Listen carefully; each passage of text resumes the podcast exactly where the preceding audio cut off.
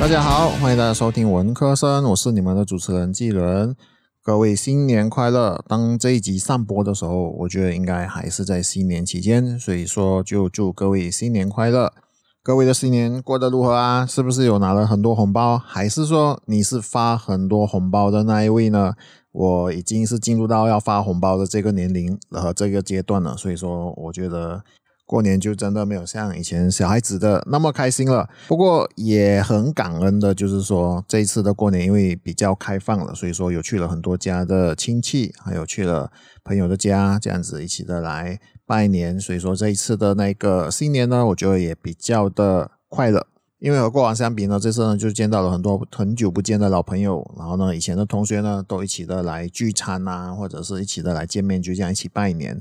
不知道各位是不是也是如此呢？然后今天呢，这一集文科生呢，其实就是在过年期间呢，就是有多的一些时间呢，就读了一些的文章。然后呢，我就在上一个星期的时候呢，看到这篇文章，文章的链接我会放在那个说明栏里面。如果各位有兴趣要读的话呢，各位可以去读。它是一个英文的文章，但是我是觉得说它读起来应该算是不难，各位可以就是去读。所以这篇文章呢，我看到的时候呢，我是觉得它非常有趣，而且也是值得思考。也就是说，当一个平台，无论是社交媒体，或者是购物平台，又或是其他的平台，开始显示不是我们想要看的内容的时候，我们还有其他的选择吗？就是当人们就是都使用，甚至沉迷于一个平台的时候，平台会不会开始他们的那种变现的工作？英文呢，就是所谓的 monetize 啊，所以说根据这一篇的文章呢，我们可以就是来讨论，然后我也会说说我一些自己的想法。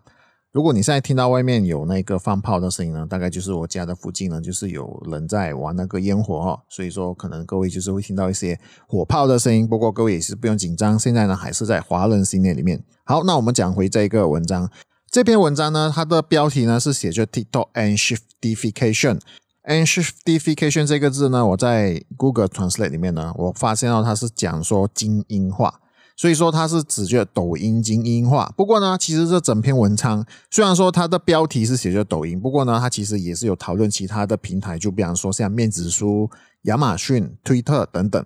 然后回到问题，各位使用社交媒体的时候，是否有觉得就是说你看到的内容？好像出现了很多原本不是你追随的那一些帖子，就是不是你追随的那些 post。就比方说像 IG 啊、面子书或者是推特呢，很长呢就是会出现 suggested post 或者是 suggested topic 这样的字眼。如果你有看到的话，其实这一点都不奇怪，因为这个平台的主人又或是平台背后的演算法呢，他们其实就开始推一些陌生的内容给你看。不知道各位当初使用社交媒体的时候呢，我们到底是为了什么原因而使用社交媒体？我们又为了什么而注册社交媒体的账号？如果说以我为例子的话呢，其实我最初注册的是面子书，当然其实我是想要玩面子书里面的小游戏，然后呢就是和朋友比拼分数。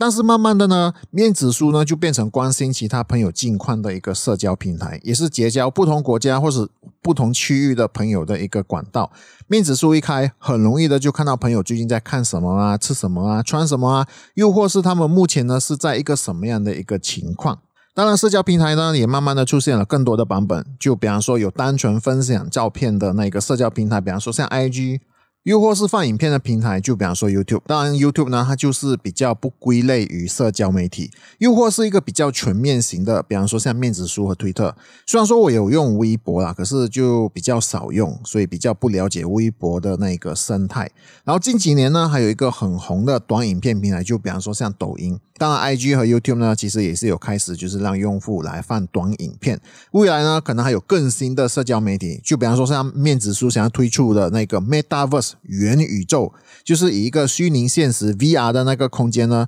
让用户呢能够在一个伺服器里面所生成的环境里面互相交流。我本来想说这样的一个环境，感觉上好像和《刀剑神域》就是很像。如果各位知道什么是《刀剑神域》的话，这部啊动漫的话呢啊，各位就知道我说的是什么哈。如果不知道的话呢，各位可以去找《刀剑神域》这一部动漫就是来看。不过呢，我是觉得说它还没有像《刀剑神域》那么高科技。当然，元宇宙呢，目前其实也还没有正式的被推出，所以说这一个方式的社交媒体呢，其实还是处于那种概念的阶段。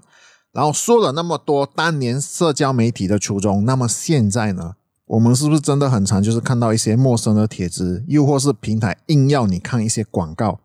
当然，YouTube 呢是是最明显的广告播放器，就是看影片之前呢，就是要看一些的广告，中间也会有广告，结束的时候呢，也是一样有广告。面子书和 IG 其实也是一样，很常看到 sponsor 这个字眼，又或是在 Story 里面呢，也是很常看到。如果不是 sponsor 的话，也会看到 suggest 这个字眼。会出现这些字眼呢，也就是原本这些呢都不是我们追踪的朋友或者是专业，但是平台的演算法让他们出现在我们的社交平台里面的内容，也就是说，平台会介绍一些其他的专业或者是一些广告，是平台认为我们有兴趣的。你也可以回想看看，在社交媒体平台里面，你是否有觉得，除了你关注的朋友，也开始在社交平台买东西了呢？当初这些社交平台成立的时候，应该其实也不是以买东西为目标来成立的，毕竟它的名字还是叫社交媒体嘛，或者是叫社交平台嘛。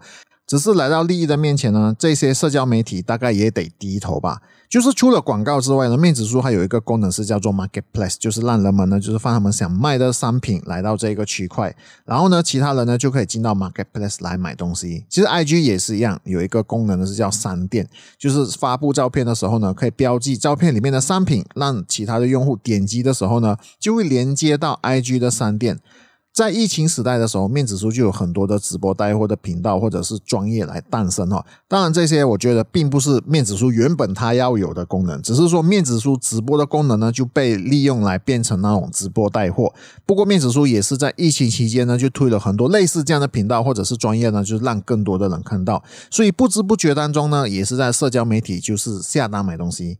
不过，直播带货之所以会在面子书成立和成功，其实也是因为面子书呢有庞大的用户使用量。当然，除了这个之外呢，社交平台无论是面子书啊，或者是 IG，或者是推特呢，都会推一些创作者的帖子。就比方说像推特，我自己本身呢就是推特用户，有时候呢我自己会看到一些原本我没有追随的帖子，或者那些 post 呢会出现。会出现的原因，其实就是因为我追随我原本追随的其中一位朋友。又或是我追随的创作者呢，在那个帖子底下留言，而平台的演算法就是这样的推算。既然我的朋友在这里留言，我应该会喜欢吧？然后呢，就让这个帖子就出现在我的那个墙上，让我会看到原本我没有追随的帖子。你说这样的演算法有没有成功？这个呢，我就得承认，这个演算法是有成功的，因为我被推了几个创作之后呢，我还真的就追随了那个创作者的专业，又或是一些。商品公司的专业，这样的演算法持续在社交媒体里面发酵的时候呢，我感觉到只要我成功追随社交媒体呢，他就会觉得说，哎，他们的演算法是成功的，然后就会越推越多，就变成说我看到的内容就不再是只有我的朋友而已了，而是越来越多的那些陌生的内容。在那篇文章里面呢，其实也是有提到，社交媒体平台也是一开始呢，它其实就对用户很好，就显示你有兴趣的东西。然后呢，你就会介绍身边的亲朋好友来使用这个平台。然后呢，这个平台也会显示你关注的人的近况，这就形成对平台的一个依赖，就是让使用者呢就无法离开这个平台，因为身边的人呢都在使用这个平台。文章里面其实也是有提到，以面子书为例子，当你使用久了之后呢，面子书开始在你的墙上塞满来自你未关注的帖子。面子书它会这样子推，它会推出出版刊物如报章啊、杂志的媒体公司或者是出版社，又或者是一些 blog 的那些用户。然后呢，面子书的用户呢就会开始点击这些媒体公司的帖子，他们点击文章的这些流量呢就会发送到这些出版社。然后慢慢的，这些出版刊物的出版社呢，就会开始依赖面子书的流量，用户呢就会依赖面子书来阅读新闻。同时呢，用户呢就不再去到出版社的他们本身的官方网站。就这样呢，这些流量呢就停在了面子书。在某方面呢，其实也变相的切断了浏览出版社官方网站的这个流量。然后呢，当流量达到一个程度之后呢，面子书就可以再使用演算法。可能就会偷偷的降低用户对于这些出版社的公司的流量。出版社呢，在不得已的情况之下呢，就得付费来提高流量。然后我要强调，就是说这些说法呢，其实我自己本身也不知道，我也是在文章里面看到的。如果你有经营专业的话呢，每当你的帖子发布的时候，你就会看到 boost 这个字眼，b o o s t 这个字眼哦，也就是说他问你要不要就是付费来提高流量。我自己其实有本身这个。面子书的专业，然后呢，其实我也是会看到这个选项的，只是说我从来没用过，因为我自己不想付费，所以我的专业人数呢，其实就比较低，它的人数来的那个人数呢就会比较低，然后触及率也是不高，所以麻烦各位有在听这一个播客的呢，可以去我的面子书搜寻 Q 人家就可以找到我了。如果这个方式对其他的专业有用的时候呢，你可想而知，面子书也是赚了很多的利益。然后现今时代呢，我们都知道说流量单道，如果你有流量，就代表说你有顾客，有顾客呢，就代表说你可以赚取更多的利益。所以有一些商家或者是有一些专业呢，他们就想要提高更多的流量和更高的那个触及率，他们就愿意付更多的钱。而面子书呢，就可以推出更好的配套，就是让用户来购买。久而久之呢，依赖性就越来越高，感觉就是没有这个平台呢，我就没有办法经营生意。其实我自己也是有这样的一个感觉，就是每当我的地区如果有开新的餐厅的时候呢，我就会很自动的在面子书来寻找这个餐厅的专业，而且是非常自然的觉得说，哎，这个餐厅应该会有面子书。非常的理所当然，没有专业反而是不正常的行为，而且也不是只有我是这样子。我就说我身边的朋友呢，很多都是这个样子的。假设我知道有一间餐厅在我家的附近，可是如果我在面子书上面找不到这个餐厅专业的话呢，这个其实会减低我要去那间餐厅的欲望。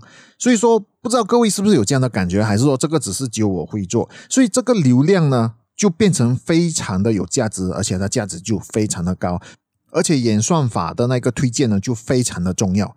然后说起演算法的时候呢，我们不得不提就是那个抖音。虽然说抖音是我比较少用的社交媒体平台，其实它也没有完全社交啊，它其实就多数是看影片的平台。不过呢，抖音就是近几年非常红的媒体，尤其是在年轻人当中更是非常受欢迎啊。红的程度呢，更是在短时间之内超越了面子书、IG、Twitter，甚至是 YouTube。其实会这么红，它的原因就是因为抖音的演算法非常的强大。根据用户的兴趣和习惯呢，抖音可以精准的推荐用户他们想看的短影片，就是让用户可以长时间的在刷抖音的影片。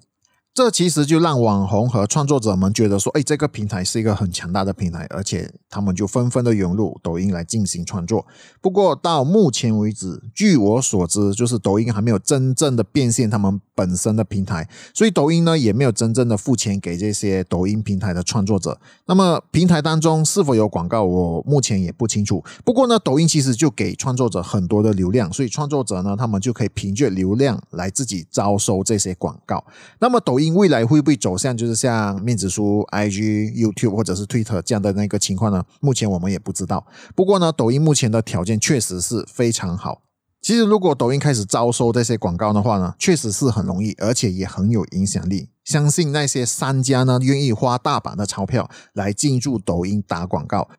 全世界都知道抖音，所以说抖音也很容易就被看到。如果抖音经营类似像 YouTube 这种的生意模式，就是把广告的钱和创作者分享的话呢，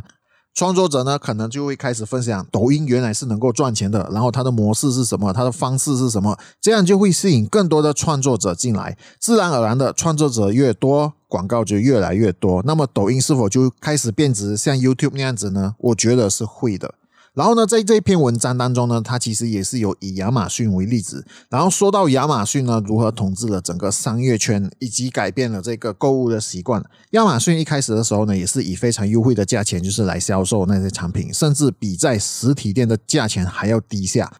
更是放出很多的促销来让更多的用户从亚马逊里面购买东西。其实这些都是赔钱的生意，这就是为什么亚马逊一开始的时候呢，都是亏本在经营。不过，当累积了庞大的用户以及更多的商家来到亚马逊开网店的时候呢，亚马逊就可以开始收网赚钱了。不但如此，人们的购物习惯也被改变了，尤其是疫情时代，几乎人人都上网买东西，这就让实体店面呢不得已。也要在亚马逊开启他们的线上网店，这几乎是加快了亚马逊收网的那个速度哦。所以，即使亚马逊有任何条例上的变动，就比方说可能收取的费用增加等等啊，电商们可能也只能默默的忍受，因为没有其他的地方比亚马逊有更多的人流和流量。当然，亚马逊在物流方面呢，也是做的有声有色，才能撑起这一个电商的这个产业哦。当然，有时候我们会听到一些报道，就是说亚马逊如何苦待那些工厂啊，或者是仓库的那些工人。不过目前为止呢，都无法撼动亚马逊这个电商帝国。Google 其实也是一个例子。Google 作为搜索引擎呢，已经是无人不知、无人不晓的强大存在。作为一个搜索引擎，基本上呢，就是当用户要寻找一个东西的时候，或者寻找一些资料的时候呢，Google 就是要给予最接近用户需要的答案。不过，各位有没有发现，如今你搜寻 Google 的时候呢，很常会出现广告在第一面，甚至是在第一个搜寻结果里面。因为 Google 呢，其实也无法抗拒利益的冲击，只要有人付足够的钱呢，那个人的内容就容易被 Google 安排在最显眼的位置，搜寻的结果呢就会有所偏差。但是由于没有其他同等强大的竞争对手，用户只是还能继续依赖 Google。虽然说有其他的搜索引擎，比方说像 Bing，不过 Google 的存在呢，基本上就让其他的搜索引擎黯然失色。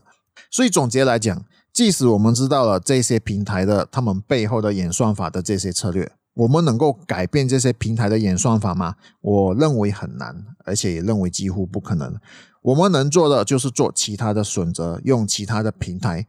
但是我们谁又能保证下一个平台在越来越多人使用的时候不会重复同样的做法呢？就比方说像现在的抖音，全世界都在关注这家平台未来的走向。这也就是为什么现今呢，它有一句话：免费的东西是最贵的。我们确实在免费使用这些平台，但是当我们依赖性开始之后呢，我们就只能任平台宰割。可能你会开始在平台消费，即使没有你的资料以及你的存在呢，其实也是在帮平台赚钱了。但是在利益面前，平台的走向都是会变现用户的使用率。那是否会有一个平台不为利益而心动呢？啊，这个就值得我们思考了。以上呢就是我的分享，各位就是可以思考，在使用这些平台的时候呢，你们看到的那些内容呢，到底是不是有变样了？好了，我的分享就到这里。如果各位喜欢的话呢，就可以分享我的播客频道。各位可以在面子书、IG、Twitter 呢，都可以搜寻 Q 轮家就可以找到我。哎，还有就是。那个微博呢，也是一样，搜寻 Q 六人家就可以找到我。像今天的这一篇呢，我可能会写在 Medium 那边，所以说如果各位是喜欢阅读的话呢，在 Medium 那里你也是一样搜寻 Q 六人家呢，就可以找到我啦。感恩各位的收听，你现在收听的是文科生，我们下一集再见。